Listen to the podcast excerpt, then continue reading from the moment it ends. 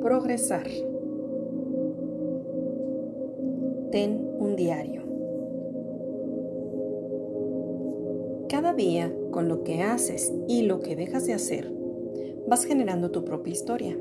Incluso, una agenda te permite registrar tu día, planear el siguiente e incluso recordar algo que hiciste en un día específico, hasta con un horario preciso.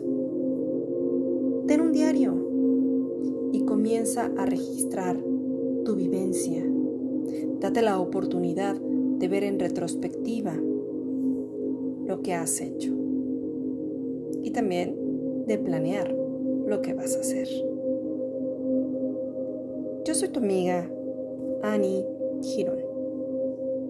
Gracias, gracias, gracias.